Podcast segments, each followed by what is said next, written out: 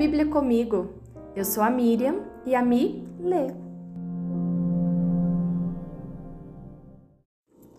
Lucas 13. Por essa época, Jesus foi informado de que Pilatos havia assassinado algumas pessoas da Galileia enquanto ofereciam sacrifícios. Vocês pensam que esses galileus eram mais pecadores que todos os outros da Galileia? perguntou Jesus. Foi por isso que sofreram? De maneira alguma. Mas se não se arrependerem, vocês também morrerão. E quanto aos dezoito que morreram quando a torre de Siloé caiu sobre eles, eram mais pecadores que os demais de Jerusalém? Não. E eu volto a lhes dizer: a menos que se arrependam, todos vocês também morrerão. Então Jesus contou a seguinte parábola: Um homem tinha uma figueira em seu vinhedo e foi várias vezes procurar frutos nela, sem sucesso.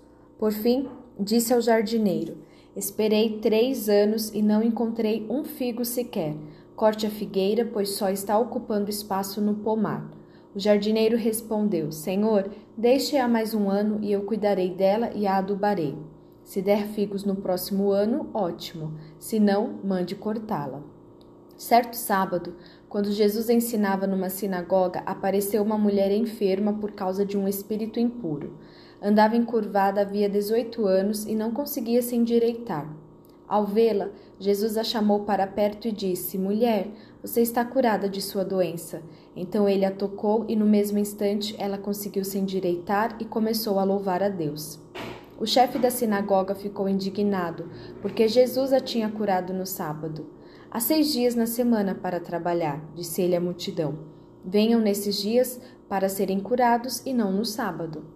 O Senhor, porém, respondeu: Hipócritas, todos vocês trabalham no sábado. Acaso não desamarram no sábado o boi ou o jumento do estábulo e o levam dali para lhe dar água? Esta mulher, uma filha de Abraão, foi, foi mantida presa por Satanás durante dezoito anos. Não deveria ela ser liberta, mesmo que seja no sábado? As palavras de Jesus envergonharam seus adversários, mas todo o povo se alegrava com as coisas maravilhosas que, maravilhosas que ele fazia. Então Jesus disse: Com que se parece o reino de Deus? Com o que posso compará-lo? É como a semente de mostarda que alguém plantou na horta.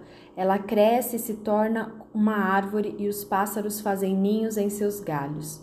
Disse também: Com que mais se parece o reino de Deus?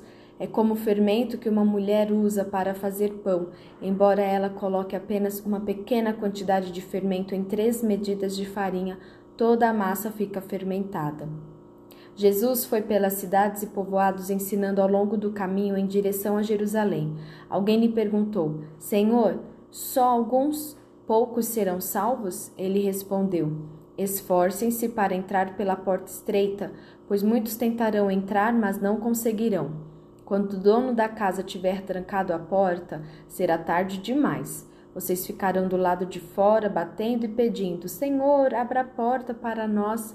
Mas ele responderá: Não os conheço, nem sei de onde são. Então vocês dirão: Nós comemos e bebemos com o Senhor, e o Senhor ensinou em nossas ruas. E ele responderá: Não os conheço, nem sei de onde são. Afastem-se de mim, todos vocês que praticam o mal. Haverá choro e ranger de dentes, pois verão Abraão, Isaque, Jacó e todos os profetas no reino de Deus. Mas vocês serão lançados fora, e virão pessoas de toda parte, do leste, do oeste, do norte e do sul, para ocupar seus lugares à mesa no reino de Deus. E prestem atenção: alguns últimos serão os primeiros, e alguns primeiros serão os últimos. Naquele momento, alguns fariseus lhe disseram: Vá embora daqui, pois Herodes Antipas quer matá-lo. Jesus respondeu: Vão dizer àquela raposa que continuarei a expulsar demônios e a curar hoje e amanhã, e no terceiro dia realizarei meu propósito. Sim, hoje, amanhã e depois de amanhã devo seguir meu caminho, pois nenhum profeta de Deus deve ser morto fora de Jerusalém. Jerusalém, Jerusalém, cidade que mata os profetas e apedreja os mensageiros de Deus.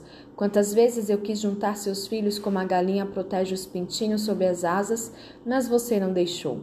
E agora sua casa foi abandonada e você nunca mais me verá até que diga: Bendito é o que vem em nome do Senhor.